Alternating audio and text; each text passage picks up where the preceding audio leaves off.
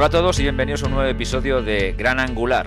Eh, este es el número 36. Sabéis que estamos emitiendo desde Milcar FM, que es una plataforma de, de podcast que se distribuye a través de iTunes, de iVoox, de todos estos sitios y tal. Pero en Emilcar FM tienes todos los podcasts unidos ahí para que te acerques y lo veas tal.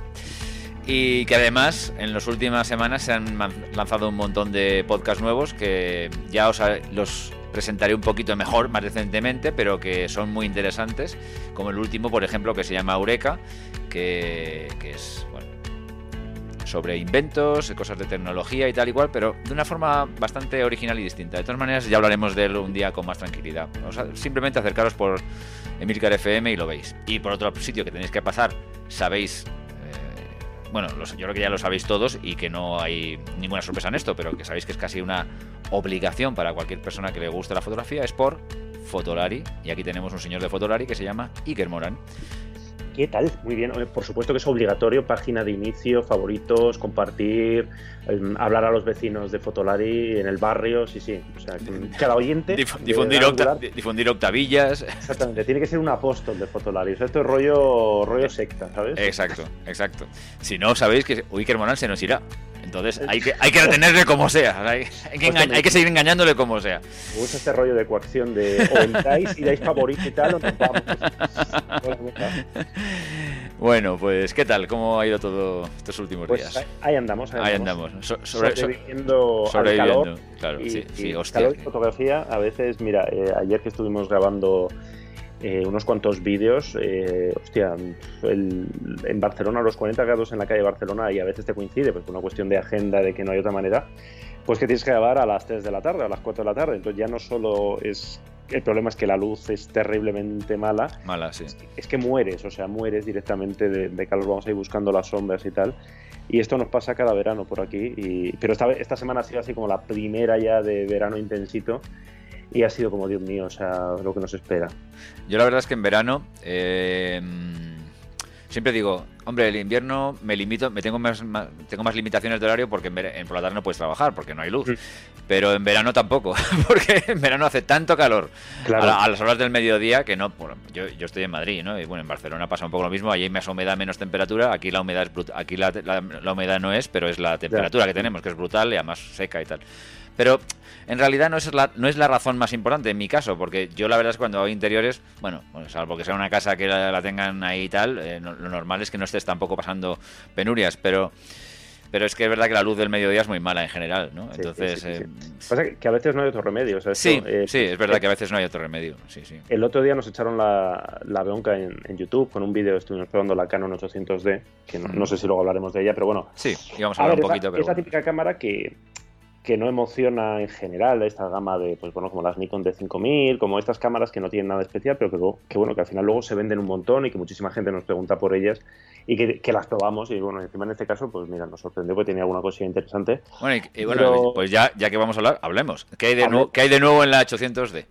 Que la 800D básicamente es una 80D más sencillita, con menos construcción y, y la calidad de imagen es muy similar eh, y tiene, muy importante, un sistema de enfoque nuevo que es el mismo que, el que tenemos en la, en la 80D, lo cual es una mejora notable. Eh, enfoque tanto si trabajamos con el visor como si trabajamos desde la pantalla. O sea, el sistema este Dual Pixel, Dual AF, que creo que es la primera de esta gama que lo tiene. Entonces tenemos la 800D, que es un poquito más sencilla, y por 60-70 euros más hmm. tenemos la 77D, que aparte de volvernos locos con las numeraciones y nomenclaturas, a mí me parece una cámara muy interesante. Es decir, si te vas a gastar, eh, no sé cuánto cuesta esta, 800 euros, una cosa así, pues bueno, gástate eh, un poquito más, 80-90 eh, euros más, y cómprate la 77D porque tiene cuatro detalles, ¿no? Tiene un segundo dial, tiene una pantallita encima hace como, o sea, los resultados son los mismos, las prestaciones, excepto por algún detalle menor de diseño y por el, el vídeo creo que tiene el estabilizador digital este de 5 ejes. Hmm. Para el resto es lo mismo, pero esos detalles va a hacer que yo creo que la cámara se te quede pequeña, eh, tarde un poco más en quedarse de pequeña, ¿no? Hmm. Porque te va a parecer, bueno, tiene detalles como de cámara seria. Entonces estuvimos probando, probando esta cámara por Barcelona y era un día, pues, que, que había una luz terrible. No hacía todavía este calor, pero era un mediodía y era de estos días que tienes el cielo gris, luz plana, blanco, mm. Pues, son edificios de la universidad, y la gente nos empezó, vaya mierda de fotos que hacéis, no sé qué, no sé igual, que encima tenían razón, es decir, las fotos no eran ninguna maravilla. Entonces, claro, lo que les explicamos es como, a ver, amigos, eh, en el vídeo, o sea, nosotros publicamos eh, la prueba en, en, Fotolari con muestras a máxima resolución, con algún RAW para descargarse. Mm. Entonces, esas, esas, fotos de muestra las intentamos eh, cuidar un poquillo, pero en el vídeo muchas veces no tenemos esa opción. Es decir, pues yo voy con la cámara, voy contando, soltando el rollo y Álvaro viene, va grabando. Entonces, bueno, pues si queda alguna foto. Mm, es, bueno, para intentar darlo, explicar lo mismo de una forma dinámica, en lugar de sentarnos en el sofá de casa o donde sea y soltar el rollo sin más, pues esta cámara tiene esto, que es lo que hace mucho YouTube y le funciona muy bien. Igual nosotros nos estamos liando a lo tonto, ¿no? Pero bueno, a nosotros nos gusta hacerlo pues por la calle, dinámico, vas disparando aquí, un chiste por allá, tal. Y le explicamos a la gente que, a ver, tú imagínate que eh, pues estos vídeos pues, a veces los grabamos en una o dos horas, ¿no? Que en dos horas pues tienes que hacer 10, 15 fotos. al menos en nuestro caso, con el ritmo que vamos, es muy complicado, ¿no? Pues porque el escenario a veces es un, muy normalito, porque la luz Claro, nos gustaría grabar todos los vídeos con la luz azul, ¿no? Con la, hora azul, a, atardecer perfecto, pero es que es muy complicado con, las, con los horarios, con el ritmo que llevamos.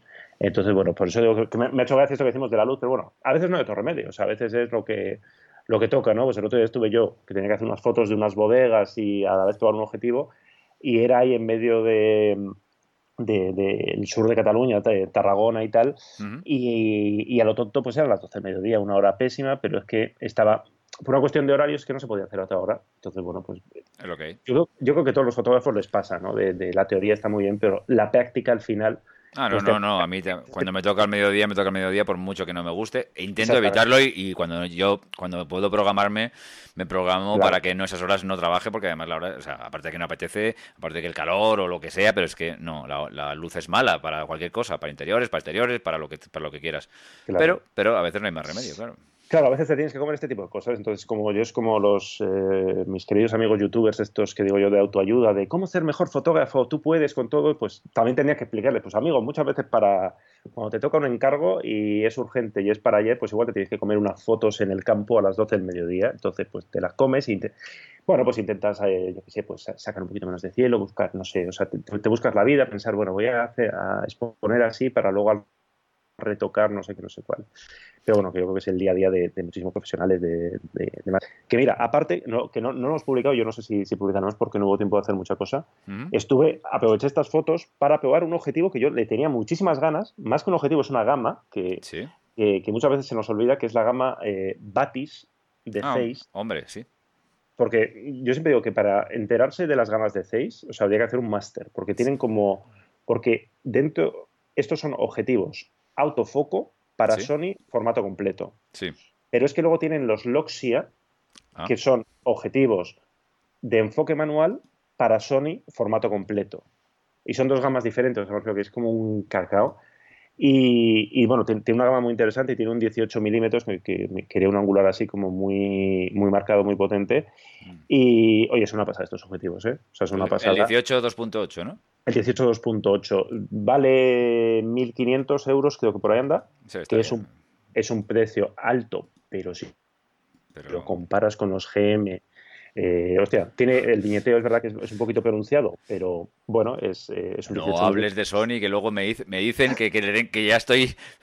tengo obsesión contra Sony, que no, que no. Eh, es que yo esta, esta semana ha sido una semana así como muy Sony, porque me fui. Me coincidió que tenía, tenía esas cámaras, entonces me fui a hacer estas fotos con la Sony A7R2 con la Sony A9, con el 2470 GM, con el 8518 y con el, el 1828. Hostia, ¿cuánta, pasta llevabas encima? ¡Qué barbaridad! En el coche pensé, a ver, lo que llevo aquí, ¿cuánto, yo creo que un año y pico puedo llegar a vivir, ¿no? En plan, si sigo recto, recto, recto, no sé, me voy por ahí algún pueblo perdido y... Sí, sí, sí, sí, y tanto. Sí, sí, porque calcula, o sea, mejor, mejor no calcular lo que me da cosa casi de, o, sea que, o, sea que, el Batis este, el 18 2.8, bueno, Yo, yo, creo que es, que es una gama que está así un poco... Bueno, porque hoy estéis y te echas a temblar, ¿no? Del precio. Sí, tienes sí, la gama. acojona un poco, sí. Otus esta, y que son como los top, top, top, top, top. Entonces yo creo que aquí han ajustado un poquito de, bueno, no es la bomba óptica, o sea, no es la bomba, está muy bien, pero no es la perfección óptica. Eh, el enfoque es acojonantemente, no sé si se puede decir acojonantemente en gran angular, pero es que es, silencioso, rápido y muy bueno, que me sorprendió, mm. para, porque Zeiss no tiene muchos objetivos eh, AF, es decir, los tiene, pero bueno, cuando piensas en un Zeiss muchas veces piensas en, objetivos manuales, aunque hace muchos años que trabaja con Sony, ¿no? Para hacer eh, objetivos autofoco. Entonces funciona, funciona realmente bien, el diseño es muy bonito, una pasada, aparte que este tiene la chulada esta de que tiene, tiene una pantallita eh, LED superior, y lo enciendes y te pone 6 y te marca la distancia de enfoque. Bueno, bueno, que, pijería, la escala, de profundidad de campo, que es como, ¿para qué? Oye, pero lo, que luce cuando lo enciendes es como, wow. Oye, pregúntales a, tus amigos de 6 que por qué no hacen objetivos para Canon automáticos.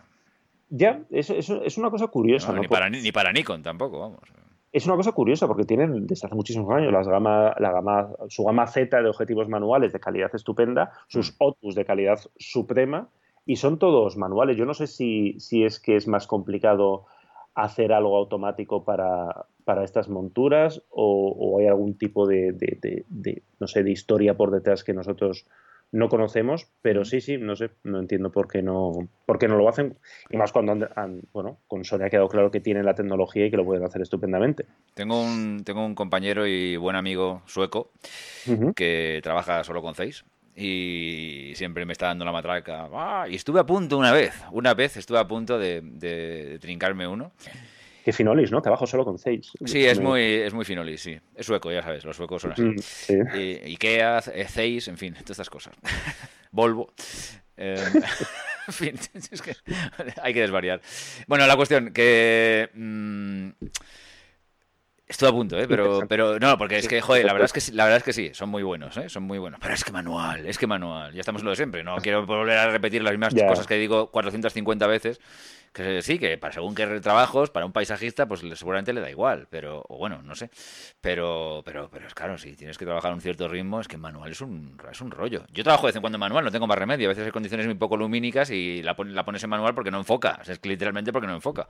y, es un rollo, macho, es un rollo. Tienes que andar ahí. Yo, yo por lo menos el enfoque manual para mí pasa por, por tener que meter el, el, el live view, el hacer, el hacer un zoom en cualquier rayita y enfocar ahí. Claro, es que, es que eso ya me hace a mí perder no sé cuánto. Que te complica mucho la, la, producción. Sí, Y siguiendo con, con, Sony, en este especial Sony que estamos haciendo, ¿no? Para que luego te critiquen. Eso es. Eh, esta, igual es otra de las noticias que tenía seleccionada para comentar. Yo me las estoy saltando así. Sí, sí, no, eh, tú haces bien. En el otro extremo, digamos que se ha presentado una óptica muy interesante de la que tampoco nos acordamos. Pues yo, soy de los que se pasan la vida rajando de Sony diciendo que tienen pocas ópticas y todas muy caras. Mm. Y luego vas encontrando cosas que, como, ah, pues no porque los amigos de Samyang tienen una gama. Ah, sí, sí, sí, ese me, ha, gustado mucho, el 35 milímetros 2.8, ese sí. Exactamente, eh, autofoco. Sí, sí, sí. 300 euros, si no me equivoco, ¿no? Sí, sí, sí, me ha interesado mucho, porque como yo tengo una Sony Alpha, yo tengo una Sony Alpha, que, lo tengo, que la tengo, que la tengo, que la he comprado. Eh, bueno, pues sí, me, lo, yo creo que me lo voy a pillar, seguro. Este. Ah, pues mira, o sea, yo este le tengo, tengo ganas de probarlo, ¿eh? Lo, lo, hemos pedido, a ver, no sé si están ya disponibles en España y tal para probarlo, mm. porque claro, porque es la queja típica de no me puedo, no me compré una Sony porque no hay ni una óptica barata. Pues como, coño, mira, vamos a ver qué tal. Yo supongo que el enfoque no será ninguna maravilla, pero yo tengo mucha fe ¿eh? en la calidad de, sí, yo también tengo fe. Los objetivos de, oye, pues igual tienes que diafragmar un par de pasos o uno hmm. para, para, que rindan bien, pero oye. Bueno, pero oye, tienes, 300 euros, ¿eh? Es un 2.8, aunque trabajes a 3.2 o lo que sea, estás trabajando con una apertura muy grande aún así. Y, por eso, por eso. Y bueno, ya incluso a 2.8, si luego, si, si, luego, si luego se las vas a poner en Instagram, no, se va, no se va a dar cuenta nadie de nada. Si da igual lo digo yo. Sí, hoy estoy un poco así. Sí, sí, sí. Y si luego le vas a meter viñeteo, o sea, ya está. Sí, sí, Eso, sí. O un filtro, que ya es la leche. Le vas a poner un filtro.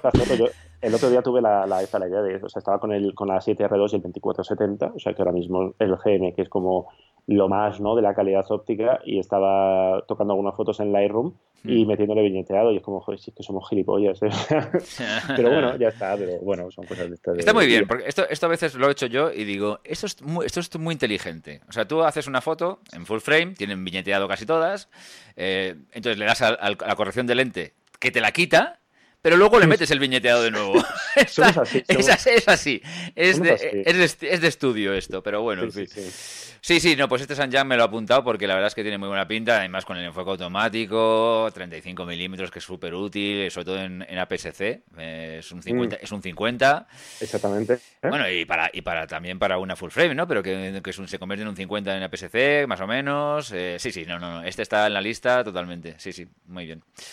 Por cierto, me ha dicho antes una cosa que a mí me, mm, me hace trasladarme a otra noticia que habéis publicado en Fotolari, que es ¿Hace mejores fotos un profesional con un equipo aficionado o un amateur con una cámara profesional? En este caso, estos señores de Mango Street, que es un canal de YouTube, han comparado a un amateur con una Canon 5D Mark IV contra una, una Rebel, que son la gama esta... Mm, sí, la 3 dígitos, la, sí, la 3 dígitos, la 700, 60 y todos estos rollos, a dos eh, fotógrafos profesionales. Bien, mm, te digo mi impresión.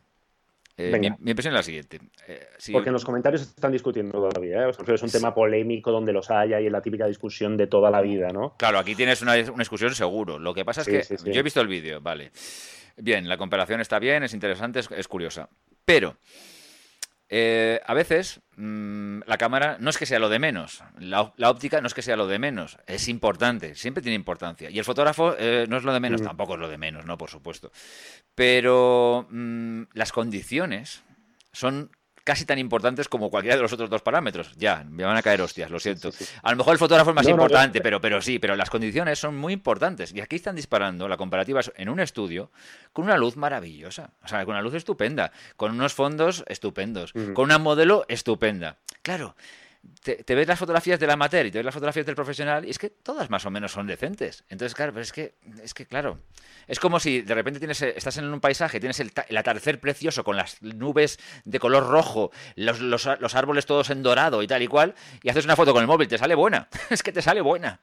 Ahora, ponte a hacer fotos a las 3 de la tarde, en el mismo sitio. Exactamente, totalmente de acuerdo. Yo siempre, es, es, lo que digo, es decir, si quieres eh, a ver, si nos ponemos en plan finolis de un profesional, tal, yo siempre digo, pon, pon, pon flashes, pero, o sea, no, no, no pon flashes, haz que se te haya que trabajar con flashes. Claro, claro, ahí, ahí, claro, el profesional ahí ya, o sea, evidentemente ningún amateur, salvo que sea un amateur avanzadísimo y que le guste mucho la iluminación de strobis y todos estos rollos, pero un amateur, este chico no, este chico es una más, se ve que es un amateur que dice que, bueno, que sabe cómo se maneja una cámara, pero que no trabaja, no, no, no es fotógrafo ni siquiera recurrente.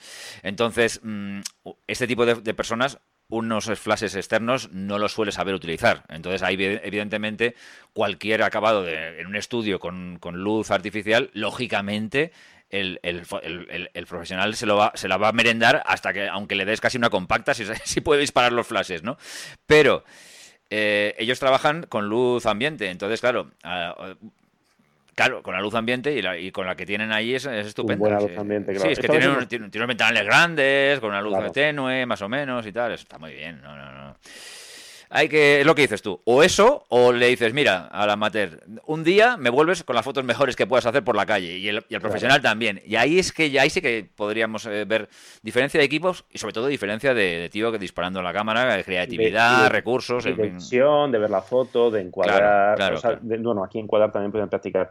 Esto a veces nos pasa a nosotros cuando hay una presentación, un evento, un sarao, muchas veces eh, pese a que muchos insistimos que no tiene ningún sentido porque lo que acabas es todos haciendo la misma foto, pues te montan eh, sets, ¿no? Eh, en este set vamos a probar eh, fotos con, un, con, con, una modelo, ¿no? Entonces ya tienes todo montado, tienes la iluminación tal, y muchas veces ahí, pues porque si estás contando la historia también pues, en redes sociales, yo muchas veces hago, eh, acabas de hacer la foto y haces una foto con el móvil. Claro, la foto con el móvil queda espectacular. Y como, ah, qué foto con el móvil, tal. Digo, bueno, ya, pero no es el móvil, es lo que dices tú. Joder, es que esto está muy bien iluminado, hay una modelo que sabe posar, hay un maquillaje, hay un fondo cuidado, hay una luz que entra por donde tiene que. O sea, que al final el, el clic, y esto no se trata de, de, quitar mérito ni a la cámara ni al fotógrafo, mucho menos, no. pero o sea, que, que, que esto pasa en un sitio bonito, es como, bueno, en Instagram Ahora porque muchos Instagramers ya se lo ocurran con sus cámaras y sus historias, pero si tú tienes una mesa bonita y vas a un restaurante bonito y te ponen platos bonitos y, te, y tienes luz natural bonita,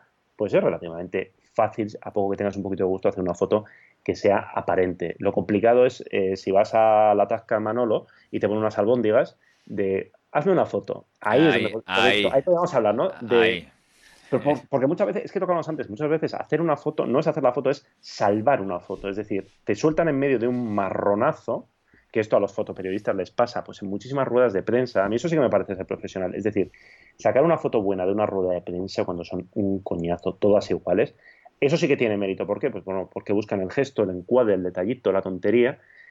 Yo creo que ahí es donde está la profesionalidad, más que en, la cámara, en, no sé qué, disparar. Mira, y que en mi caso, en mi caso, eh, claro, yo, a ver, perdonad que a veces hable mucho de mí, pero claro, que, de, quién voy a hablar, lógicamente. Habla de lo que, de, lo, de su día a día, etcétera, etcétera. En mi caso, eh, me pasa una cosa. Yo cuando hablo con un cliente nuevo, eh, muchos son promotores o gente así, o, inmobiliarias o cosas de ese tipo, ¿no? Entonces, mm, muchos clientes nuevos me dicen, oye, perfecto, me gusta tú, tus fotos, tal.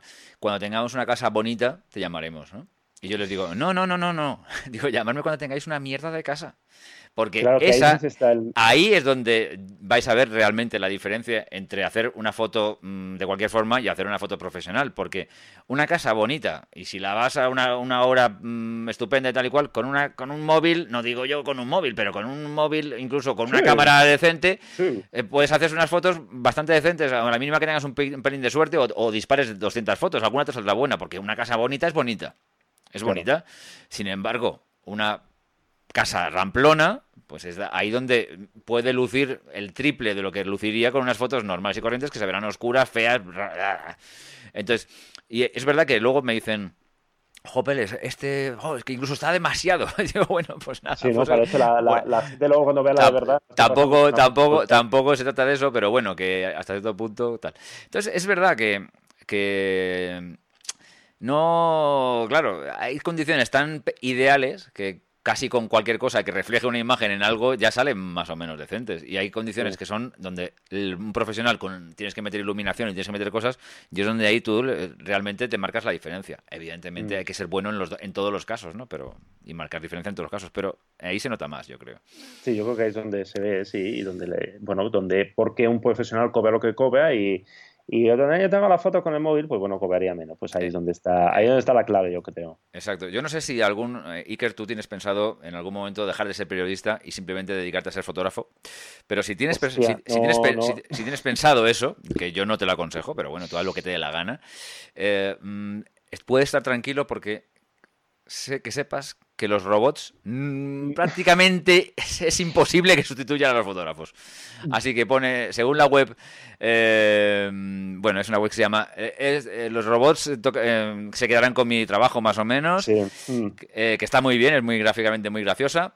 metes ahí el trabajo que, en el que seas y si metes fotógrafos, te, pues te dice que es bastante improbable que te puedes dormir tranquilo. curioso, A mí me llamó la atención porque yo cuando lo vi, cuando sí, yo también pensaba. Pensé, digo, esto va a salir bueno, claro, ¿por qué? Porque, bueno, puedes automatizar ciertas cosas, pero al final el ver la foto, tal, es decir, tiene que haber ahí como una, unas cuantas decisiones humanas, ¿no? No es, porque, por ejemplo, los, eh, lo que sí decían los repartidores y los choferes eran de, los que tenían un porcentaje de... Sí, claro, eso, os, quedan 10 años, o sea, me refiero, ¿por qué? Pues coches autónomos, reparto automatizado, drones, no sé qué, no sé cuál. Es decir, que es algo que es, que digamos que no hay una decisión artística. De hecho, creo recordar que los fotógrafos tenían menos posibilidades que los pintores o, no sé quién, o los escritores. O sea, le, daba como un punto artístico realmente muy alto a la hora de, decir, bueno, pues no, esto no, se puede, no se puede automatizar. Mm. Igual estaban pensando en un tipo de fotografía más artística, más conceptual, más, más de fotolibro, mm. que digo yo, que en la foto más de, pues de producto, ¿no? Una foto de producto bueno, bueno, sí, es complicado. O sea, claro, lo que no sabemos es lo que van a hacer los, los, los, los cyborgs pasado mañana, ¿no? Claro, es que esto también, todo esto es, muy etéreo. Pero bueno, sí, es bastante difícil, ¿no? O sea, parece bastante difícil. Hay cosas que se ven ya muy cerca, ¿no? O sea, lo, lo que dices tú, los choferes, sinceramente, esto está, está, a la vuelta de la esquina, porque es que está a la vuelta de la esquina que los coches, bueno, ya hay coches que andan solos, ¿no? sí, sí, es una pero bueno, que, que se estandarice y que sea una cosa más tal, pues bueno, pues está a la vuelta de la esquina porque ya es una cosa que existe. Pero claro, un robot que coja una cámara y haga un reportaje, ostras, hasta ahora parece aún que falta bastante. Bueno, nuestros hijos o nuestros nietos a lo mejor no lo ven de esta forma, pero de momento mm, tal. Pero bueno, en cualquier caso, la, web esta es bastante graciosa. ¿eh? sí, eh, sí, sí, sí, para, sobre todo para, para más para tocar las pelotas a algún amigo o alguna amiga que trabaje en algo y decirle, mira, te queda no sé cuánto, ¿no? De, de, de, curro. Sí, sí, no, no, es que hay cosas, hay cosas que capaz pone esta, esta, estás, mal, eh, estás maldito, estás maldito. Que aún así yo tampoco animaría mucho a la gente a que se hiciera fotógrafo, en plan de, ah, tienes el futuro asegurado, lo que, porque ahí lo que no indica es lo que vas a, lo que vas a cobrar, ¿no? Mientras tanto. Ayer vi, ¿fue ayer o anteayer? Ah, no me acuerdo, eh, la entrevista que le hizo Buenafuente en el programa este de Cero Mm. al, al, fotoreportero este de la, de la que estuvo preso en Siria durante un año. Eh, ah, sí, que ha sacado, sí, que ha sacado un libro. libros. ¿Cómo se eh, llama? Ah. Tengo el libro, lo tengo, no, no, sé dónde lo he dejado, lo tenía, lo, he visto esta tarde que, que, me lo han regalado hace poco y lo tenía por aquí, que es en la oscuridad de Pampliega. Sí, eh, eso, sí, Pampliega, sí, sí, exactamente, que, que, es un, bueno, yo el libro me, ha, me han quedado las ganas de leerlo porque la verdad es que la entrevista fue, me, fue bastante interesante y el tío tiene una moral, vamos, a prueba de bomba, es increíble, o sea, cuando te cuenta las cosas, la verdad es que la entrevista me dejó bastante impactado. Pero bueno, salió el tema, que me acordé mucho de ti, Iker, del tema de lo que cobran los fotoreporteros, que el tío, que el tío dijo que, que, se iba a Siria mm, con sus ahorros, que conseguía...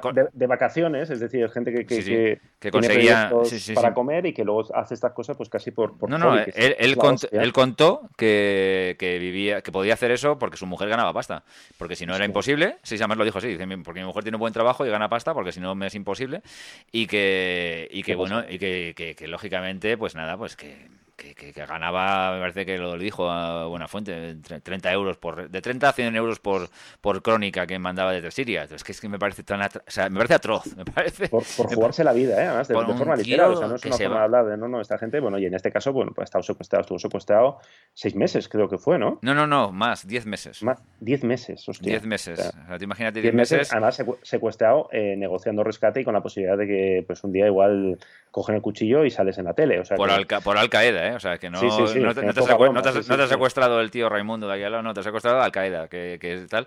Y bueno, además el tío, bueno, bueno, llegó a pedir que le mataran. O sea, llegó un momento que dijo que se fue a los terroristas y dijo, mira, matadme porque esto ya no lo aguanto. O sea, pegan un tiro y por saco. Es, es increíble. La verdad es que la entrevista a mí me dejó bastante impactado. Todo, por todo, pero bueno, sobre todo menos por esto, porque luego es menos tal. Pero fíjate, había contaba el tío que mm, y esto lo hablamos tú y yo sobre los reporteros norteamericanos, que contienen otras, otras condiciones y toda la historia, pero él habló, habló por ejemplo, de los, de los de la BBC, que claro, los de BBC, los de BBC iban con escolta pagada, con unos cochazos todoterreno tremendos blindados, llegaban allí y tal, y le preguntaban a ellos, pero ¿qué hacéis aquí así de cualquier forma? Que venían en taxi eh, arrastrándose, claro, y, con las chanclas y tal, y claro, los tíos decían, no, es que nosotros nos tenemos que pagarlo todo, nos pagamos... claro, los de la BBC le miraban como diciendo, pero ¿qué me estás contando? O sea, ¿qué me estás contando? Pero que estáis, estáis zumbados, y el, claro, el tío decía, no, es que alguien tiene que hacerlo, alguien tiene que contar esto. Y dice, sí, sí, pero joder, es que esto es como, perdona, ¿eh? esto es como, no es, esto es un, un exabruto total, pero esto es como lo del monopatín, algo tiene alguien tiene que hacerlo, pero alguien tiene las narices de, liarse a hostias con un, monopatín contra los terroristas. Pues esto es lo mismo. O sea, sí, alguien tiene que hacerlo, pero en estas condiciones yo desde luego no lo haría. Pero, bueno, en fin. Pues, claro, si es que en el caso de, la BBC, de, medios así medianamente serios, eh, no se fue, no sé dónde fue, lo de hace tiempo, que bueno, es que son, son condiciones que están estipuladas por, por convenio y porque eh, detrás de esto hay, hay unos, unas coberturas, unos seguros que exigen unas condiciones, es decir, esta gente va con, con seguros es bueno, pero es que esto pasa en muchas empresas. O sea, si tú trabajas en una empresa privada normal, no en un medio de comunicación, y por lo que sea, eh, para hacer el bien o para hacer el mal, tienes que ir a Siria, es que esas, eh, las condiciones son, oye, pues esto tienes que ir con seguridad privada, tienes que ir, encima muchas veces son seguridad privada, no, tiene que ser, es, que esto me lo contaba alguien que trabajaba en una multinacional, que, que, estaban, que hacían proyectos en zonas eh, así un poco jodidas de, de, África, hmm. dicen, no, es que si vas a, X países, o sea, las normas son, no, esto vas con esta empresa de seguridad y te van a poner tantas personas armadas y el coche es blindado, porque si no, no, o sea, no puedes ir porque nadie te va a cubrir y como te pase algo, el pollo que vamos a tener. Pero sí, sí, es curioso que luego para los periodistas es como, no, ala, que lo mandamos, lo que dices tú, ¿no? Lo mandamos ahí en taxi, ¿no? Es que es como si con Ryanair y sí, sí. Claro, claro, pero es que además el taxi, él decía algo que, que es grave realmente, que es que decía, probablemente a nosotros nos secuestraron y a los de la BBC no, porque nosotros íbamos de cualquier forma y a los de la BBC, como iban con escolta pagada y todo el rollo, pues claro, es, más fácil, es mucho más complicado. Y es que eso es, eso es trágico. pero, pero es que, es que, claro, a mí esto lo que al final te queda en estas, dices, joder, es que nadie debería ir a Siria.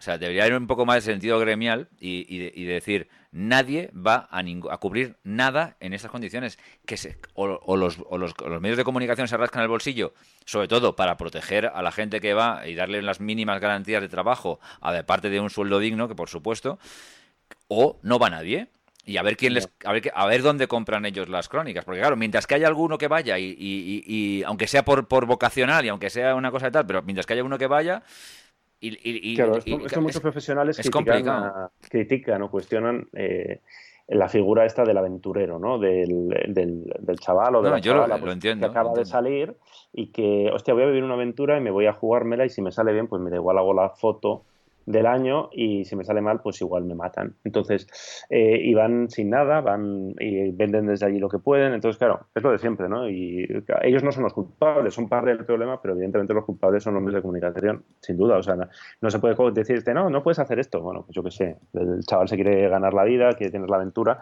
No debería ser así, o sea, no debería ser así, pues debería estar regulado.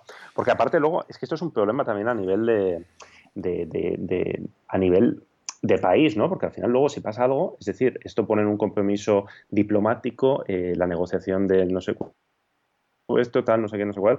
O sea, que son cosas que debería haber en plan de hoy no. O sea, exigir a los medios de comunicación que, haya ciertas garantías.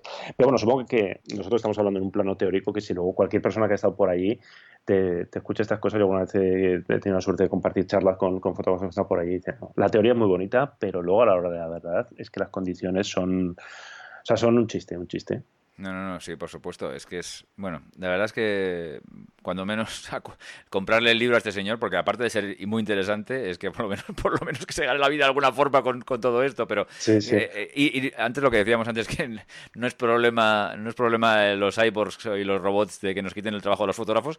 No, eso no es problema seguramente. Pero el intrusismo mal, mal planteado, ese sí que es un problema gordo, porque claro, es verdad. O sea, sí, sí claro. Mientras que haya alguien dispuesto a hacer algo de cualquier forma, pues, pues es verdad el que paga dice, bueno, sí. Pero que al final el, intrusismo, yo siempre digo, o sea, que sí, que el intrusismo es, parte del problema. Pero, pero la raíz del problema son los consejeros delegados de los medios de comunicación. obviamente, obviamente. Eh, el, resto son, son como, bueno, son eh, tentáculos ¿no? de, de, este problema de los medios de comunicación. Pero al final el malo, el malo es Tebrián. O sea, el malo es la persona que está tomando estas decisiones, que está que en toda esta crisis no se ha bajado el sueldo ni se plantea, digo Cebrián porque es así como el, malo maligno, ¿no? En el que todos yo al menos pienso, ¿no? Cuando hablas de consejeros delegados de, grupos... Eh, sí, sí, sí eh, es, muy malo, sí, es muy malo. Pero, claro, que luego es como, no, pues la culpa es del becario, la culpa es no sé qué, bueno, sí, son muchos, pero centrémonos en los malos malos y es que serios nos hemos puesto, ¿no? De repente así. Sí, sí, hoy estamos muy serios. Sí, sí, sí, sí yo es el calor, ¿no? Que nos afecta, nos pone así como, como graves y dramáticos. Es posible, estamos empezando a indignarnos, ya vamos por el camino de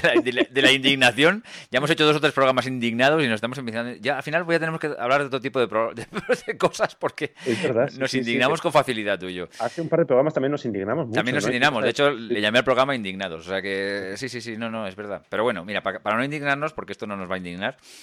Affinity Photo ha lanzado la esperada versión para iPad. Eh, esta es la noticia de Fotolari y yo digo, a mí me interesa esto porque mm, yo no utilizo Affinity, ya lo he dicho alguna vez, pero lo he probado así muy tangencialmente porque no me he dado tiempo a probarlo en tal. He visto el vídeo que habéis publicado en Fotolari del, del Affinity este para iPad y me ha encantado. Quizás lo, mismo digo, yo no lo, he usado así de en plan de en alguna feria cinco minutos para verlo mientras te explican, pero el vídeo es, eh, iba a decir acojonante otra vez, estoy, estoy mal hablado, es realmente flipante y y luego con gente que sí lo utiliza hablas y te dice, eh, te cuenta maravillas, ¿eh? O sea que, y la combinación del, de Affinity Photo con el iPad Pro, con, que también no lo he probado, tengo muchas ganas de probarlo, pero todo lo que estoy escuchando son maravillas. Oye, puede ser una opción muy interesante, ¿eh? Oye, a mí es que el, cambio de perspectiva que hacen... Mira el, mirar el vídeo, ¿eh? Porque si estáis escuchando el podcast, ir a, ir a Fotolar y mirar el vídeo.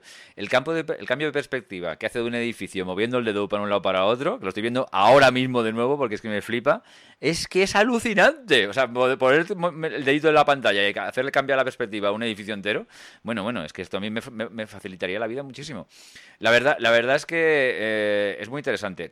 Estas demos, que luego, lógicamente, cuando te pones con una fotografía real, eh, hay cosas que no van tan, tan maravillosas, pero eh, a mí esto me ha dejado unas ganas horribles de tener un iPad Pro, porque en mi iPad mm, es, un, uno normal, es, el, es el, el, Air 2, que vale, pero no tiene el, lapicero este, porque con el lapicero yo creo que se les va a sacar mucho partido a este programa. Y claro, lo sé que en, Apple todo es a base de pasta, pero, pero la verdad es que dan muchas ganas de comprárselo, ¿eh? porque eh, solamente por utilizar este programa, fíjate. O si no, mira, te puedes comprar el nuevo iMac Pro, que mm, a partir de 5.000 euros, y oye, pim pam, ¿no? Lo, he, lo iba a hablar ahora, pero bueno, ya me viene muy... Oye, estamos, hoy, hoy estamos muy fluidos, ¿eh? Me está, me está saliendo, me está saliendo el programa muy fluido. La, la, actualidad, si es que la actualidad nos llama. Sí, sí, sí, eh, ha sido curioso, pero eh, pues sí, sí, la verdad es que digo, mira, no sé en dónde voy a tirar los próximos 6.000 pavos. Digo, bueno, voy a comprar una, una iMac de este, el modelo básico del iMac Pro, porque creo que si lo configuras a tope son 18.000, nada más. O sea, está, está muy bien, está muy bien. Es un equipo bastante asequible. Es una, bestia parda, ¿eh? O sea, es un. Yo, yo, bueno, ya sabes, yo soy muy de, muy de Mac. Yo llevo. yo, también. Llevo, ya, llevo ya muchos años usando como ordenador eh, principal y casi único un, MacBook Air, las últimas versiones. Que he visto que lo, han actualizado, que yo era de los que ya estaban pensando que no iban a actualizar más, ya estaba sufriendo, porque yo prefiero. Sí, el MacBook Pro tiene muy buena pinta, pero yo para lo que utilizo, o sea, me, compensa más lo que cuesta, lo que rinde, el tamaño que tiene y tal. Y lo han actualizado y, está muy interesante. Pero mm, yo cada vez que hablo de esto, siempre la misma cada vez que, hay una conferencia de Apple y presenta cosas, siempre es como las dos semanas de discusión de gente, pues esto un PC te lo hace más barato. Que mucha gente que nos estará escuchando estará pensando, ya está el gilipollas, el fanboy de, Mac y de Apple. Yo, yo, he trabajado con PCs también. Mm. En, en qué sabes de teníamos PCs y era como un tema muy recurrente de discusión. Yo era el chico de los Mac. Y, oye, lo que a mí me dura un portátil de Mac es que no conozco a nadie que le dure tanto un portátil de, con PC con Windows. yo este tema ya creo que lo hablé antes de la etapa pre, en la etapa pre-Fotolari, pero bueno, no pasa nada. Em, yo sé que es muy polémico y que mucha gente se enfada. No, no, no, no pasa, somos, no, somos unos pijos y somos unos señoritos. Bueno, a mí, a mí que me digan lo que quieran. Y yo respeto, yo no soy fanboy. O sea, yo soy, yo soy me encantan los productos de Apple porque me, encantan casi todos, pero, pero oye, que cada cual compre lo que quiera y no, y no lo defiendo en plan a ciegas, pero yo digo las cosas como yo, lo que me la, mi experiencia, ¿no? Yo cuento mi experiencia, para, lo, para bien y para mal. Mi experiencia es que mi ordenador hasta hace poco para, para, para Photoshop, para Lightroom, para Final Cut Pro, era un eh, MacBook Pro comprado en 2011, 2011 con, la, con la configuración más barata que me compré en ese momento, porque era el, de 13 pulgadas, el más barato que había, o sea, el MacBook Pro más sencillo, más barato. Y mm, cambiándole el disco duro a un disco duro mm, SSD y ampliando simplemente la RAM, que era una chorrada que hacías tú mismo, eh, con esos dos cambios me ha, me ha, servido hasta, hasta casi 2017. Yo no sé si un PC lo puede hacer o no, pero que lo hace un Apple, esto está, claro. Ese ordenador sigue, lo, sigo teniendo y sigue funcionando perfectamente. Y si me lo llevo a alguna parte y tengo que editar en Photoshop o tengo que editar en Lightroom, hombre, van más lentos que en, mi, que en el iMac que me he comprado, pero aún así van. O sea, van, los puedo utilizar. Es un ordenador que lo puedo utilizar perfectamente. Es un ordenador que, que está normal, o sea, anda normal, ejecuta las tareas de una forma normal. Entonces, eso me parece increíble, o sea, me parece increíble. Sí, o sea, si calculas la inversión por los años de, uso que le vas a dar. Pero es que, Iker, me costó 1.100 euros. Sí, sí. Mm, habría que sumarle los 70, 80 euros que le compré el SSD, más eh, lo que me costó la RAM, que serían otros 30, 40 euros, o sea, por 1.200, ¿vale? Pero es que ahora mismo me lo compraban por 600 euros. Claro, aparte es eso. 600 euros, 600 euros siete años después o seis años después, es la leche. Es la este leche. es otro de los temas que yo siempre hablo de... Claro, es que... Esto pasa con los, con los iPhone también, que los iPhone cuestan un dineral, yo no entiendo. Sí, sí, Pero digo, pero es que no tienes que contar, o sea, como tienes que contar el dinero de cuántos años lo vas a usar y por cuánto lo puedes eh, vender cuando lo quieras vender. Claro. Entonces, hay que, bueno, es así, o sea, los productos de Apple tienen una, depreciación mucho, mucho más baja que cualquier otro producto. Que esto pasa, llevándolo al terreno fotográfico, con las Leica, que con las Leica hacemos mucha coña, pero con la Leica es posiblemente la única cámara que dentro de 10 años la vas a poder vender Bien, algunos, algunos modelos no, algunos modelos no han salido guay, no, la M8 por ejemplo, pues eh, no ha perdido mucho valor. Sí, tiene muy mala fama esta cámara, sí, sí pero en general lo puedes vender casi por lo mismo que los compras y eso no pasa absolutamente con ningún producto, otro producto. fotográfico, alguna óptica y tal, pero la mayoría pierden mucho valor. Hmm. Sí, sí, es verdad, es verdad. Yo, eh, a ver, el iMac este me parece que es... Mm, sí, es una buena, ya está, es una, bueno, una para No, para un fotógrafo no lo veo tanto. Quizás a lo mejor para un tío que edite vídeo a lo bestia 4K y esté manejando mm, cantidades ingentes, de, ingentes de vídeo. ingentes. ha sido la respuesta al, al, Mac Pro que no le salió el el circulito, el redondito este tan bonito. Sí, ha salido regular, sí. Que no les ha salido nada bien, que mm. parecía también que iba a ser la bestia y tal. Bueno, pues esto ha sido como, vamos a ponerle a un iMac, eh, a un iMac todo lo que tenemos y seguro que es una maravilla, pero claro, eh, bueno. Ahora pasa una cosa, ¿eh? ¿eh?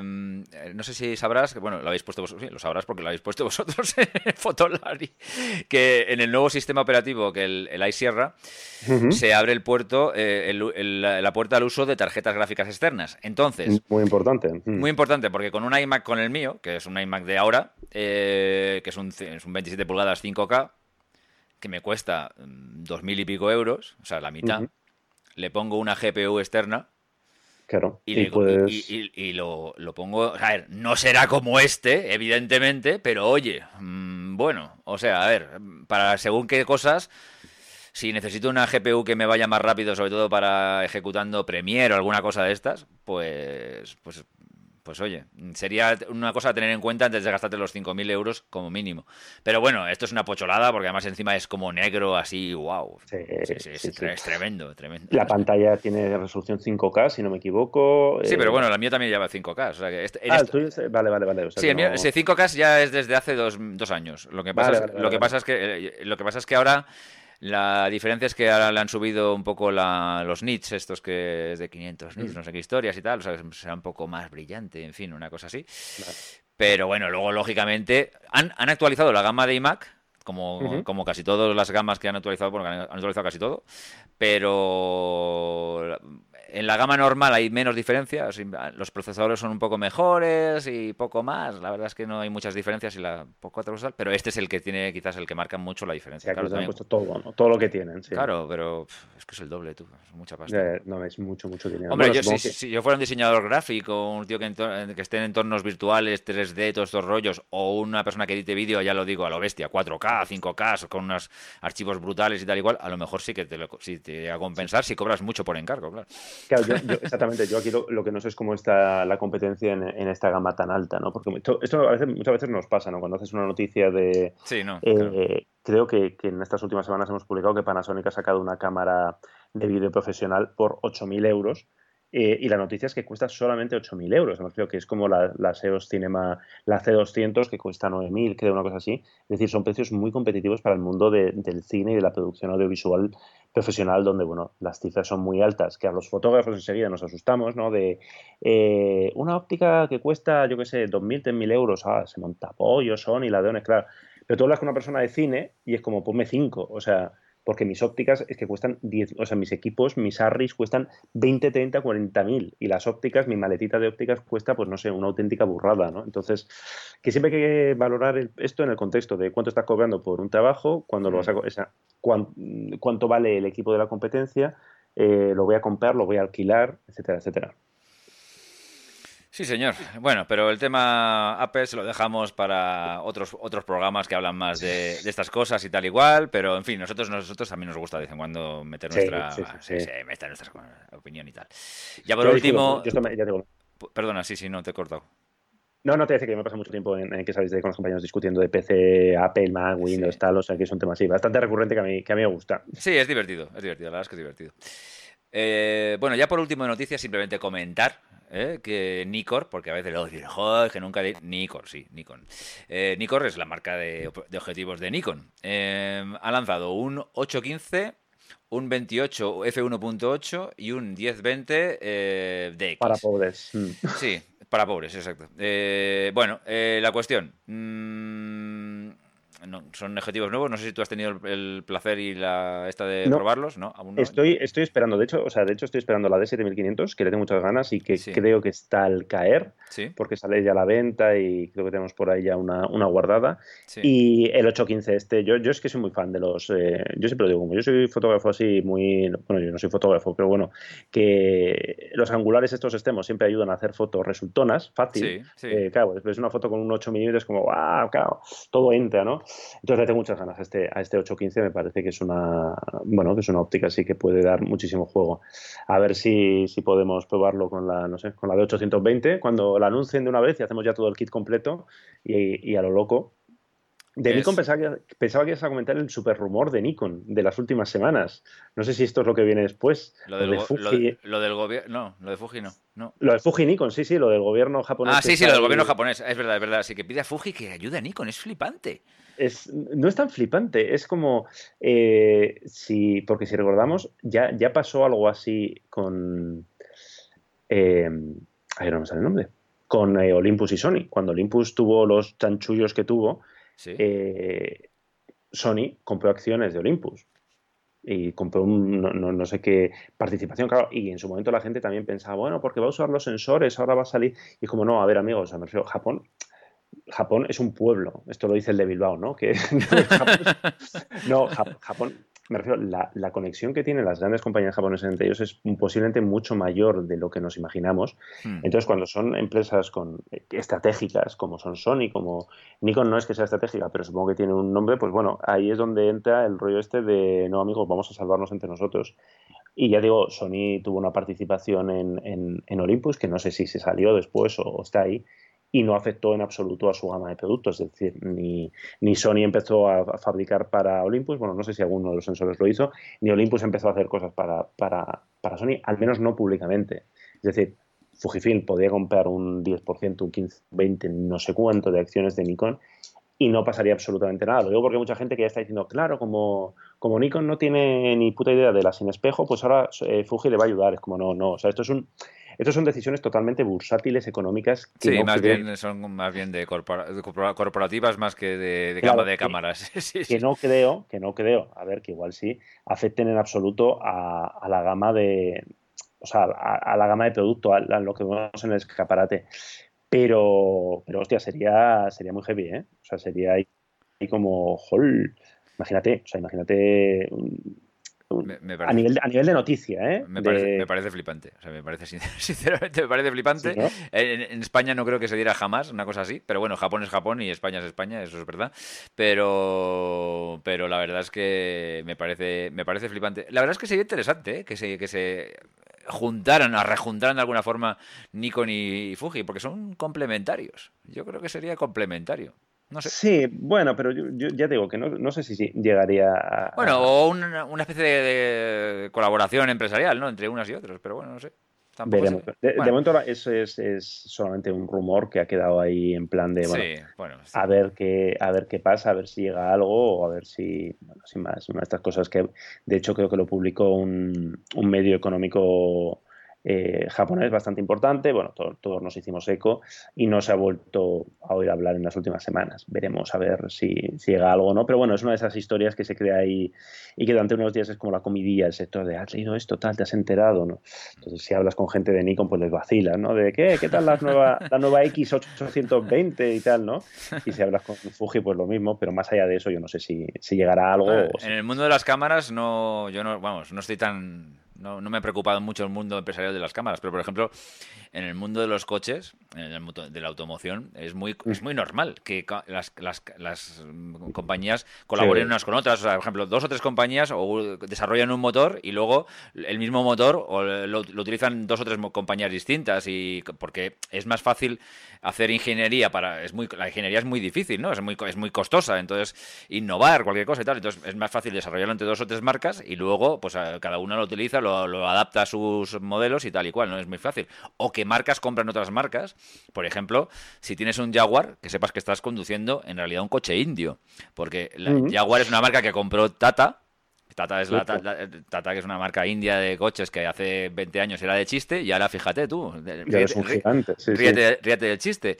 Entonces, esto, esto es muy común en otros, otros mundillos, pero parece que en lo de las cámaras es como, yo soy de Nikon, yo soy de Canon, no sé qué. ¡Ah! Bueno, en fin. Eh, esa, es la, parte graciosa. Es la parte graciosa, exactamente. Eh, simplemente ya una píldora y pasamos a las preguntas de los oyentes. Eh, si queréis, si alguna vez queréis eh, hacer algo de fotografía y decís, es que a lo mejor yo no soy lo suficientemente bueno, pensar que no hace falta ser nada bueno, ni siquiera tener un buen equipo para, hacer algo en el mundo de la fotografía. Eh, tenéis un tío que se llama Andrew Ward, que ha publicado un libro y ha hecho una exposición que se llama Los sofás de Los Ángeles. Alucina, fotografiando sofás, pero abandonados por la calle pero no de ángulos extraños con un desenfoque no sé qué, no. un sofá puesto al borde de la, de la acera. Simplemente el sofá, no es fotografías absolutamente normales y corrientes, pero claro, que si ves 25 juntas, pues tiene su gracia. Entonces, bueno, a veces no hace falta ni equipo ni leches, simplemente hace falta tener una buena idea. Haces una buena idea. Mm, y fotolibro al canto. Y, y fotolibro al canto y a petarlo, y, este tío, pues a partir de ahora será, será tremendo. A lo mejor es un fotógrafo maravilloso, ¿sabes? Pero que las fotografías buscarlo ya veréis que es una, es una chorrada. las fotografías las haría, cualquiera, yo creo que están hechas incluso con un móvil. Así que, bueno, en fin, nada más que era eso, una pequeña píldora para que os animéis y... Mira, y aprovecho yo otra píldora de, algo nuevo que acabamos de, lanzar que parece así como, wow, que van a anunciar, ¿no? es un tema que tenemos pendiente, que hacer portfolios en Fotolari, que en que sabes de se hizo, se hizo y lo habíamos perdido por una cuestión de falta de tiempo. Entonces, como vamos a ser incapaces de buscar nosotros a los fotógrafos, se nos ha ocurrido bueno, hacer un llamamiento público, en plan, oye, aficionados, profesionales, tenéis un, proyecto, un trabajo que queréis enseñar al mundo y, darle un poquito de difusión, de, bueno, pues ante la gente que nos lee, los medios donde colaboramos, eh, pues que nos escriban. Hemos publicado en todas nuestras redes sociales a dónde nos tienen que escribir y cómo, y con, una muestra de sus fotos o, su web de, oye, mira, yo he hecho un, un proyecto de no sé qué, es decir, no buscamos un portfolio eh, general de yo hago retrato naturaleza, no, o sea, es decir, mira, pues hago naturaleza y lo que dice, he hecho una cosa de sofás de Nueva York, o sea, un proyecto de este tipo, con una temática más o menos... Eh, original, sí. Sí, lo más original posible, entonces, de entre los millones de propuestas que estoy convencido que nos llegarán, pues seleccionaremos las que más nos gusten, las que tengamos tiempo de ver y a ver si podemos ir publicando cada X tiempo eh, pues, portfolios explicando un poco eh, el perfil del, del, fotógrafo o de la fotógrafa, eh, en qué consiste el proyecto, cómo lo ha desarrollado, cuatro cositas más y sobre todo poner, poner fotos, que es algo que, bueno, pues a veces tanto hablo de cacharreo, nosotros mismos también nos aburrimos. Y nos, aburrimos, es normal y hay que cambiar el Son fotos de gente que, que está ahí leyendo leyendo Fotolar y que nos sigue y tal, pues mira, nos hace muchísima más ilusión. Así que. Bueno, pues gran, gran angulares fotolarianos, eh, ya estáis perdiendo el tiempo para hacer fotografías de lo que sea. Yo tengo un proyecto, no lo voy a contar porque la verdad es que no, quiero contarlo, pero tengo un proyecto que lo tengo pensado hace, yo qué sé, 15 años o, alguna cosa así, y, algún día lo pondré en marcha. Y me apetece, mira, pues el día que lo, si algún día me pongo con ello, os lo paso. Bueno. Pues sí, sí. Eh, Estás invitadísimo. Tú a ti te enchufaremos y todo. Bueno, bueno, por supuesto. Solo faltaría. bueno, eh, Iker, ¿estás preparado? Porque te voy a hacer una pregunta que te va, a oh, dejar, te, va, a dejar un poco ahí descolocado porque creo que nunca ha salido una cosa así. A ver, Nico, Nico Morato, no te enfades, no te enfades, de verdad, no te enfades. Nico Morato es nuestro oyente amabilísimo y encantador que nos ha escrito. Pero la pregunta es interesante, pero creo que la hemos respondido de, una, de 25 formas distintas, pues va a ser la 26, no hay ningún problema. Buenos días. Son 7 eh, o... Eh, no. no, no, casi, casi, casi. Fuji XT2 o... Bueno, Nikon nos escribe desde Argentina, eh, dice que tiene una Nikon D600 con un 2470 y un 1635 y le pesa un poco. Entonces, que dice que, que si se pasa a un sistema mirrorless con la Fuji XT2, por ejemplo, ¿qué, nos parece? Perdona, y Nico, no te enfades, de verdad. Eh, yo estoy encantado que nos escribáis. Y si tenéis que hacer nuestra pregunta 25 veces, 25 veces la responderemos. Pero como es verdad que es una pregunta muy recurrente, me, ya me ha hecho un poco de risa. A nosotros pues cada semana nos llegan dos o tres, eh, dos o tres, ¿qué coño? O sea, 5, 6, 7, 10 a, Hola que hace nuestro consultorio. En, cambia el modelo un poquito, pero la idea es la misma. Tengo una reflex, tengo un equipazo, me pesa mucho, merece la pena cambiarme a sin espejo. Y nosotros siempre le decimos lo mismo. Si es solo por peso, depende del modelo. Es decir, si te vas a cambiar a una Fuji X-T2, depende de las ópticas que le vas a poner. Vas a ahorrarte un poquito de volumen, vas a ahorrarte un poquito de precio, pero hostia, yo no sé si compensa, ¿eh? O sea, hasta, hasta ese punto. O sea, si me, si me hablas de, no, es que quiero hacer un cambio de sistema o quiero grabar vídeo, entonces tengo una cosa y... A ver, él dice que hace las fotografías cuando está de viaje. Y, entonces yo, yo ahí sí que le diría, probablemente sí. ¿Por qué? Porque depende mucho de las ópticas que usar. Sí, sí, estoy, de acuerdo contigo, estoy de acuerdo contigo, Iker, pero, pero si eres capaz de encontrar eh, algunas ópticas, por ejemplo, la que acabamos de hablar, la Sanjang esta 35, y te puede valer para hacer, para hacer un viaje, que es una óptica bastante viajera, eh, con, con, una mirrorless. O sea que, ah, bueno, estamos hablando de una Fuji, bueno, pues te compras, una, este te, compras una Sony, te compras una Sony. Claro, no, en su caso Fuji tiene, tiene una gama. Eh, También, sí de ópticas eh, F2, de, que tiene un 35, un 50 y un, no me acuerdo, y un 23, creo, que están muy bien de precio además y que son pequeñitas, que son resistentes al agua del polvo. Entonces, si va a hacer eso, la XT2, yo le diría en plan, coño, si quieres ahorrar esto, ¿por qué no la XPO2? ¿no? Que también es, todavía más viajera y más compacta. y con esto sí, pero claro, si me dices, no, es que, es que voy a hacer deporte y le voy a poner el 70-200, el 18-55-28, que es una mole de en cuanto, metas un, en cuanto metas un 70-200 o un, o un gran angular un gran angular muy bueno, que son muy grandes todos. Claro, que, es, más pequeño, que dices, si lo comparas con, formato completo reflex, es más pequeño. Pero, hostia, yo no sé si, si te da pereza viajar con tal, yo no sé si se te va a quitar la pereza viajando con esto. claro, Yo, yo, creo que, claro, también, yo, también la reflexión que yo me haría es la siguiente. Si tú coges tu 2470 y tu 1635 y prescindes de ellos y te compras, por ejemplo, mm. un gran angular fijo y un 50 muy bueno, por ejemplo, para la D600, tampoco, es muy grande. claro, el, yo, de, de, esto es una cuestión de ópticas, no de. Yo, Nico, empezaría por ahí. O sea, a ver, eh, es que realmente el 2470 pesa horrores y el 1635 pesa horrores. Es que esos, esos objetivos pesan muchísimo, son cristalazos. Entonces, mm. todos los zooms, o sea, en general, todos los zooms de buena calidad pesan mucho. O sea, no conozco un zoom de buena calidad que no pese.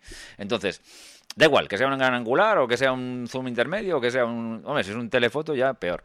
Pero todos pesan. Entonces, para un viaje, un zoom es práctico, pero yo he hecho viajes con ópticas fijas y me lo, he pasado casi mejor, es mucho más divertido. Al final las fotos salen igual, son bonitas.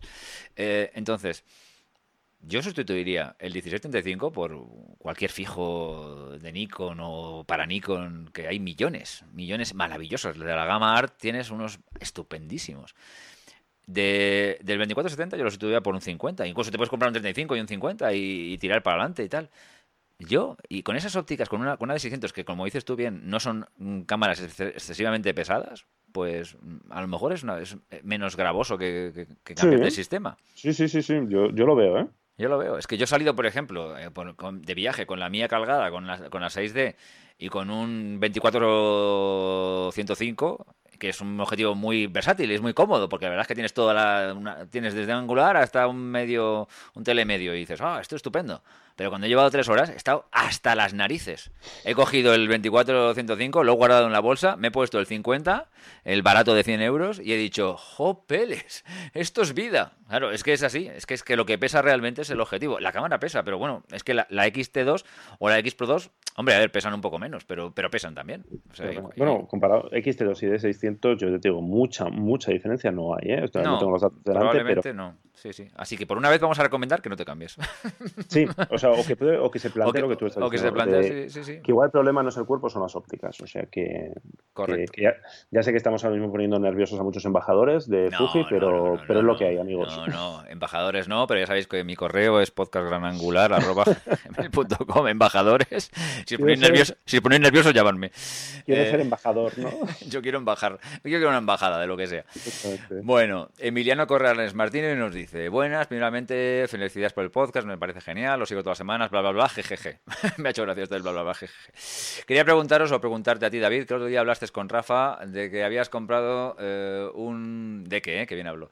Un disco externo Samsung T3, me parece que dijiste para revelar y no andar escribiendo y borrando en el iMac. Bien, sí, es cierto.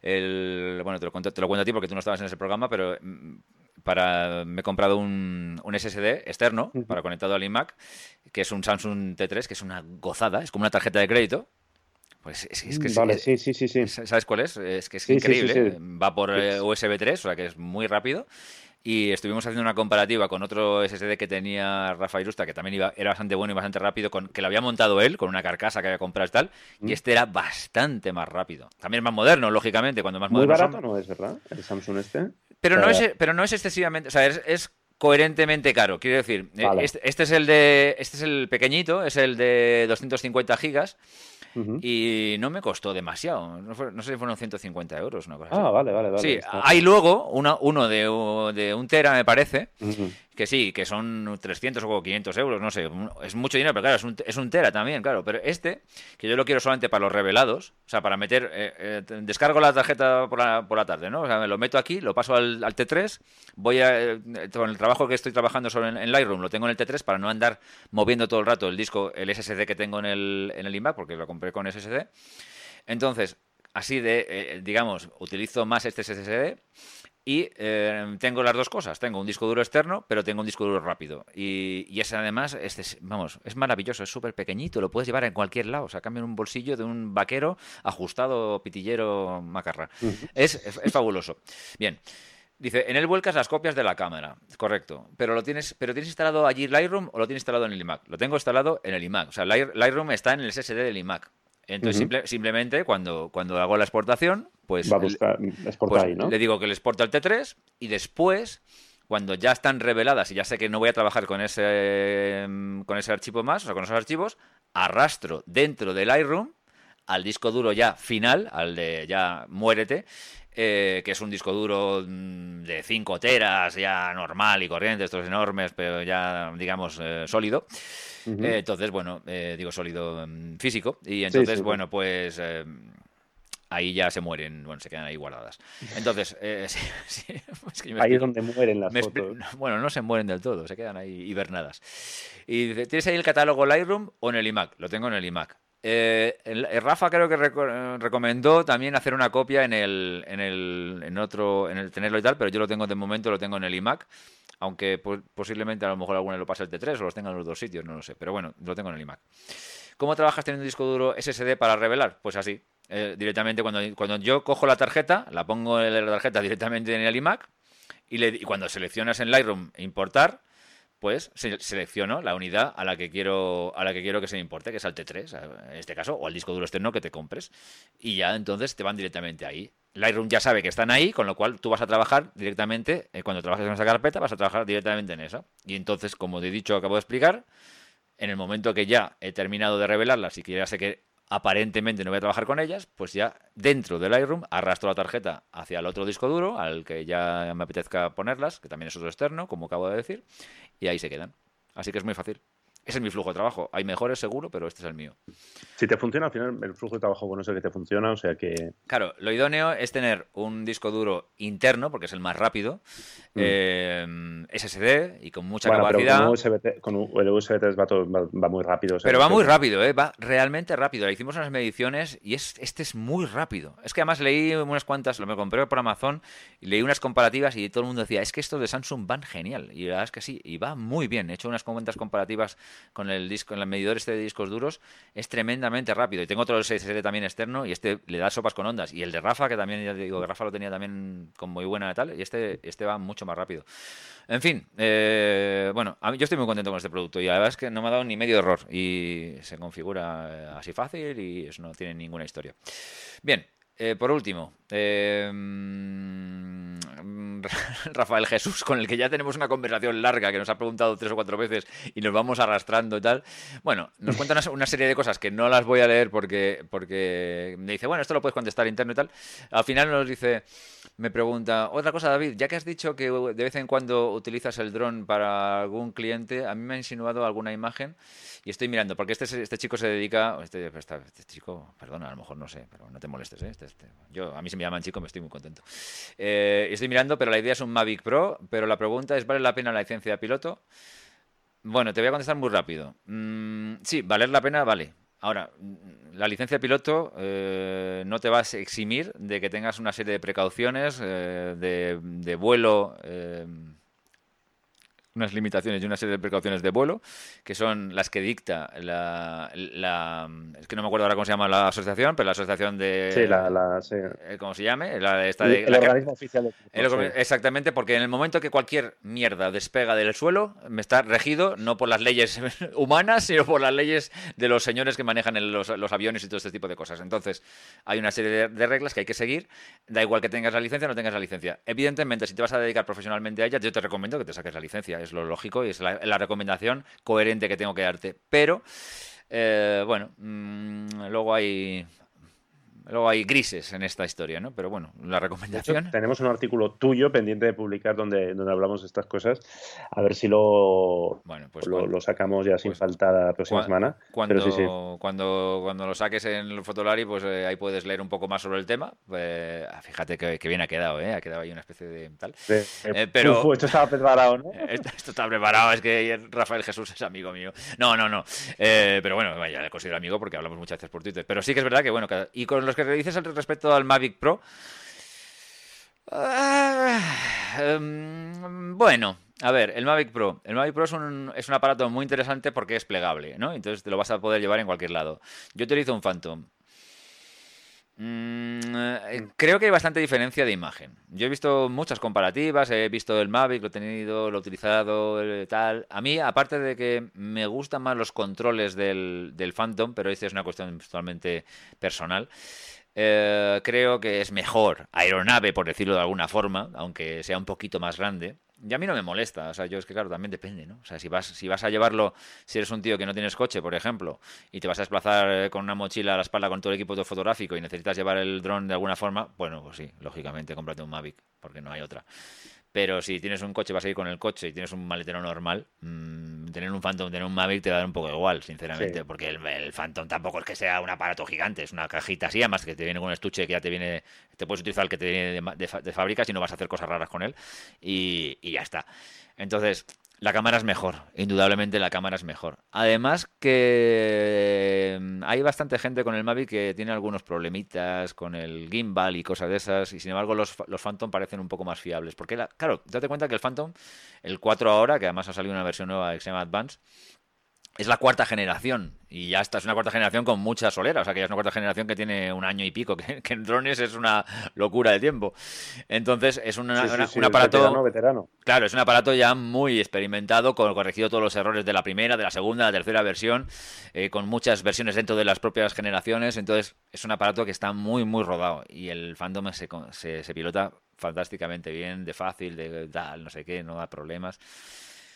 El Mavic es la primera generación y yo creo que eso se nota. Entonces, bueno, pues mm, sí, es un aparato que si es un mochilero, te vas a ir a la montaña y lo tienes que llevar en una mochila, indudablemente es la opción, porque, porque, porque sí. Pero para lo que tú me dices, que yo sé que te trabajas, estás dedicándote a una cosa eh, como yo, de arquitectura, interiores y tal, mm, yo, yendo en coche, me, no, me plantearía comprarme un, un, Phantom, que además ahora hay Phantom Pros 4 o, Advance o los 4 normales. Es que simplemente el 4 normal es mejor cámara que este. Y eh, creo que es mejor aeronave. Pero bueno, en fin, eh, tú mismo. Y nada más. Hasta aquí hemos llegado, Iker. Bueno, nos ha quedado bien, ¿no? El programa, yo creo que. Nos ha quedado chulo, sí, sí, nos ha quedado muy chulo. No, hemos dejado de indignarnos, ¿no? Pues hemos conseguido superar la fase de indignación hemos... y reconducir, ¿no? Esto hacia el mundo de la alegría y de la, y de la diversión. Sí, hemos, hemos cometido la, la, la, indignación, porque es que si no, parecemos que siempre estamos cabreados con el mundo, tampoco es eso. ¿no? Sí, La vida es, la vida abuelos cebolletas indignados, ¿no? Parecemos Navalón hablando de los milenios, del el artículo este que salió en el país que la lió mucho. Qué bueno, los abuelos indignados de ah, no, todos los sois tontos, ¿no? Los, niños son tontos y demás. Qué bueno, qué bueno, qué bueno. Eso me pareció, me pareció muy interesante. Ah, bueno, yo quería dar una, hacer una recomendación. Hay muchas cosas que son buenas en el mundo podcastil, pero os voy a hacer dos recomendaciones eh, interesantes. Una, que pasáis por Fotolari, que vayáis a un artículo que se llama Photofilms Camp, crónica de una experiencia que puede cambiar tu vida fotográfica, que es súper chulo, que lo ha escrito nuestra compañera podcastera Sandra Vallaure, de su podcast fantástico que se llama Destinos y Faca. Y entonces, os leéis el artículo en Fotolari, os lo vais y tendrán unas ganas de ir increíbles porque a mí, a mí también me han entrado ya hablando con ellas como, oye, realmente estaba también, estaba entusiasmadísima ¿eh? con la, con la bueno, experiencia. Pero claro, ahí, aquí también está el fenómeno fanboy. Eh, Sandra y yo compartimos idolatría por un fotógrafo, mm. por, el, por, el, gran Elia Locardi, que es un fotógrafo súper guay, es un fotógrafo súper guay, porque es que yo, todo el mundo quiere ser un poco como Elia Locardi, ¿no? Llevar estas greñas, ser un tío ahí, ah, súper simpático, súper bajo y tal, irte por unos paisajes increíbles, no tener casa y ser un vagabundo fotógrafo y ganar un montón de pasta. Es que es fantástico este tío. Entonces, es un buen plan. Es un buen plan, es un buen plan de vida, por lo menos durante unos años, ¿no? Entonces, la verdad es que mola un montón. Y, y lo ha conocido allí y bueno, pues la verdad es que estoy deseando que, que Sandra nos cuente aún más cosas de esto, pero la verdad es que este artículo ya nos deja con muchas, muchas ganas. Eh, nada, Sandra, que ya sabes que me, pusiste mucho los dientes muy largos. Y bien, y, además, bueno, pues escucháis también el, podcast de Sandra, que es maravilloso, que se llama Destinos y Faca, que es de fotografía de viajes, que ya hemos hablado de él unas cuantas veces, pues una vez más. Y también me ha gustado mucho y así dos, dos podcasts que no son de mi emisora, pero yo recomiendo lo que me gusta. Los de, mis, los, de los de mi emisora son todos buenos. Los de Milcar FM son, todas, son todos muy buenos. Entonces tenéis que escucharlos por obligaciones como Fotolari. O sea, todo lo de Milcar FM y todo lo de Fotolari hay que, y todo lo de Rafael Irusta hay que hacerlo por obligación. O sea, tú te levantas por la mañana y dices, a ver, ¿qué ha publicado en Milcar FM? ¿Qué, ha publicado eh, Fotolari? ¿Y qué tiene Rafael Irusta? ¿Qué taller? Tal. Entonces, cuando ya has hecho tus cumplido tus obligaciones, entonces puedes ir a otras cosas. Y esas otras cosas son, por ejemplo, me ha gustado mucho el el podcast que ha, hecho, el último que ha hecho mm, este... Ay, qué malo soy Qué malo soy con los nombres y todas estas cosas, perdonad. Eh, de binarios, de Ángel. ¡Ah! Ángel Jiménez de Luis, es que no me salía el segundo, el segundo apellido. Ángel Jiménez de Luis, que sabéis que es un periodista fantástico, que Iker ha estado en ese programa. está escuchando, yo eh, le lanzo porque somos muy amigos y yo creo que lo vamos a convertir en nuestro experto en cámaras sin espejo porque él es usuario de, de Sony, está siempre ahí en, en, un drama interno de no sabe si volver a Canon con la reflex, le tienta también la futura Nikon de 820, siempre está sufriendo con los objetivos de Sony porque los quiere todos, pero claro, son muy caros. Y yo tengo muchas ganas de que, de que colabore eh, con, con Fotolari, que escriba cosas porque me gusta mucho cómo escribe, cómo explica las cosas. Y estamos ahí. Y él eh, ha vivido unos cuantos años en, Nueva York y ahora va a estar una temporada en España, o sea que, que, con un poco de suerte le podemos leer en Fotolari dentro de no mucho. Bueno, bueno, bueno, esto es una noticia que me estoy dejando totalmente impresionado. Pues fantástico, pues fenomenal, encantado. Y yo, bueno, pues ya, ya hablaré yo un día con Ángel a ver si le apetece venir por aquí. y seguro que sí. Y bueno, pues eh, primero, voy a recomendar varias cosas. Primero, me gustó mucho el episodio que hizo con Alex Barredo sobre el, iOS 11. Eh, está estupendo, es de binarios. Y luego me gustaron mucho dos episodios de F2.2 de Mauro Fuentes. Uno, en el que hace con, precisamente con Ángel Jiménez de Luis, hablando de la fotografía de Nueva York, que está muy interesante. Y otro que hace con... Ah, bueno, pero esperaré un momentito. Esperad un momentito, me, me, van a matar porque es que esto, es que todo se me ha ocurrido sobre la marcha y digo, tengo que decirlo, tengo que decirlo, pero lo voy a decir. Eh, bien, eh, bien.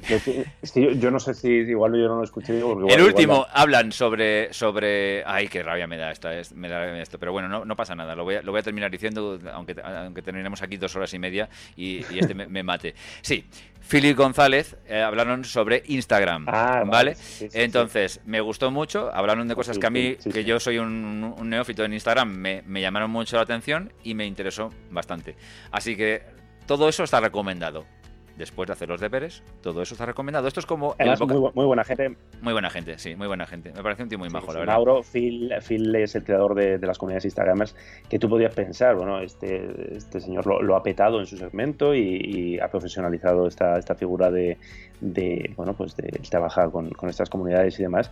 Pero es una persona muy simpática, muy accesible, que, que si puede te echa una mano, colabora con algo, oye, o sea que hagas con Mauro seguro que les... No, no, lo he escuchado, lo tengo, lo tengo en pendiente de escuchar, o sea que mira, si tú lo has escuchado y dices que es interesante, razón de más para descargarlo ya a mismo. A mí me pareció, sí, sí, me pareció súper interesante porque además, eh, ya te digo, como yo soy una persona nueva en Instagram, o relativamente nueva, eh, la verdad es que... Mm, hablaban de cosas que dije, anda, pues fíjate tú, qué, interesante. Y si no me equivoco, ha sacado libro, Phil, creo de eso. Sí, ha, sacado, un libro hace muy poquito, lo estuvieron comentando precisamente en el programa, así que todo, todo está recomendado, el programa, el, el, podcast de Mauro, el podcast de, de, Sandra, el podcast de Ángel Jiménez de Luis, eh, todo, todo está recomendado. pero, pero esto ya sabéis que es como la merienda, pero antes de merienda hay que hacer pues, tus deberes. Entonces, haces los deberes y luego te tomas el, el, bocadillo con la pastilla de chocolate ahí metida.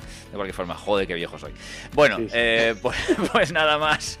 Eh, Iker, un placer, como siempre. Lo mismo, y dentro de 15 días por aquí estaremos con más cosas. Veremos si ha comprado ya Fuji y Nikon, que si tenemos nuevos rumores sobre Sony A7, si hemos probado ya el Samyang. En fin, en 15 días pasan muchas cosas. Aunque haga este calor, seguiremos sin parar. Si, ¿cómo se llama? Este Trump ha invadido algún país, en fin, todo ese tipo de sí, lo típico, ¿no? el día a día. lo, normal. Bien, bueno, pues nada, nos oímos en una semana con Rafa Irusta en Gran Angular Paisajes y en 15 días de nuevo estará por aquí la gente de Fotolari Iker y alguna vez Álvaro puede descolgarse si le apetece o si puede o si, o si tiene... Para que, para que pueda estar también. Para eso sí. porque tengo aquí mucha gente. ¡Y el vídeo! ¡Y el vídeo! Bueno, pues ya, ya vendrá. Eh, pues nada, pues Iker, un placer. Lo mismo, nos vemos, un abrazo. Adiós.